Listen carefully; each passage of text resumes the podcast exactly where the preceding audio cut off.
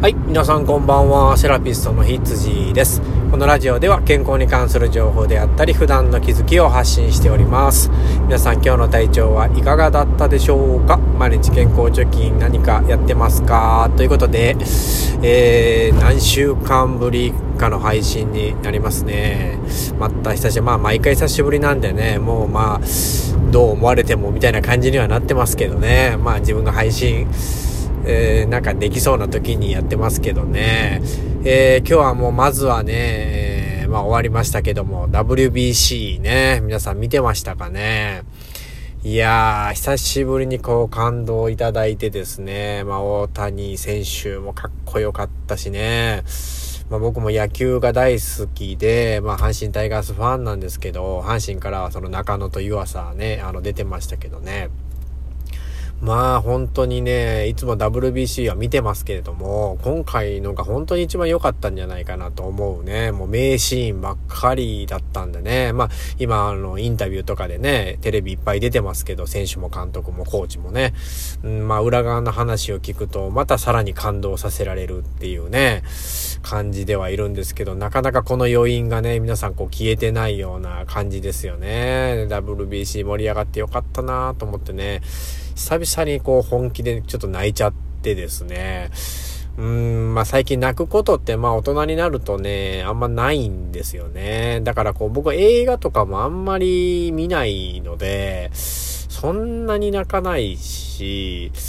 うん、まあ子供のことで感動すること今のところもないですしね。まあこう来年はですね、上の子6年生なので、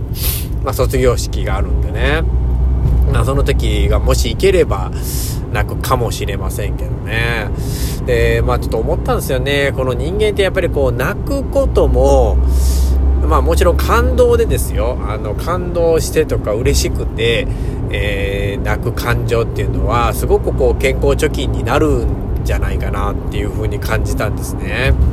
やっぱりこうなんか悪い情報とかね、悲しいことばっかりが、えー、体を支配してるとですね、体調も悪くなりますし、精神的に参ってしまうので、まあ、あの、やっぱりこう定期的に泣けるぐらいのね、感動とか嬉しいこと、楽しいことっていうのは、あの、自分でこう見つけに行った方がいいのかなっていうふうに思いましたね。なんかこう泣いた後ってこう、すっきりもするし、すごく晴れやかな気分になるじゃないですか。で、また頑張ろうっていう気にもなるし、今回のこう野球でも見た後にね、その日は仕事行きたくなかったですけどね、ずっと見てたいっていうのがあったので、だけどまあ、あの、やっぱりね、なんかこう力もらって、まあ自分もこうしておられないみたいなね、そんな気持ちには本当になりましたからね。うん。同調してるんでしょうね、気持ちにね。だからこう、そういう感動っていうのはもっといっぱいもらわないとね、なんかこう頑張る起爆剤にならないのかなっていうふうに最近思ってますね。だから自分でこう、感動のドラマとか、そういうのもたくさん見てね、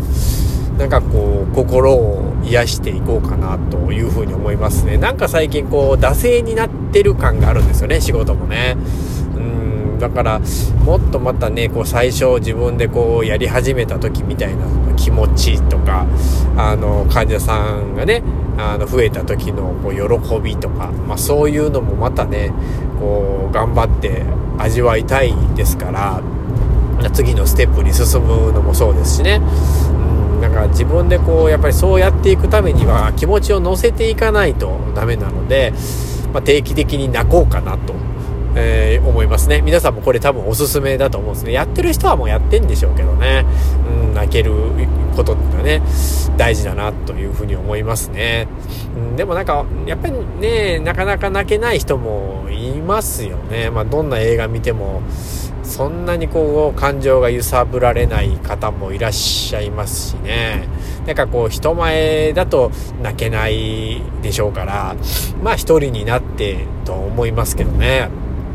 僕ね、結構あの意外と漫画好きなんで、あの、まあ、漫画でちょっとうるっとくることは多いかなというふうに思いますね。うん。あのー、まあ、何って今すぐパッと出ないですけど、うん。なんかそういうことは漫画の方が多いかもしれないんですね。うん。まあ、これからまたね、あの、子供たちのことで、まあ、その泣かしてくれることとかね、嬉しいことで泣けることがあったらいいなと思いながらね、まあ、いいい感情、あの、嬉しい感情っていうのはね、たくさんこう、増えていったらいいかなというふうに思いますね。まあこうなんてない話なんですけど意外とこれは重要かなというふうに感じましたのでまあ WBC おめでとうございますということをねここに残しながら、えー、今日はおしまいにしたいと思います。皆さんお体大事にしてくださいね。おやすみなさい。ではでは。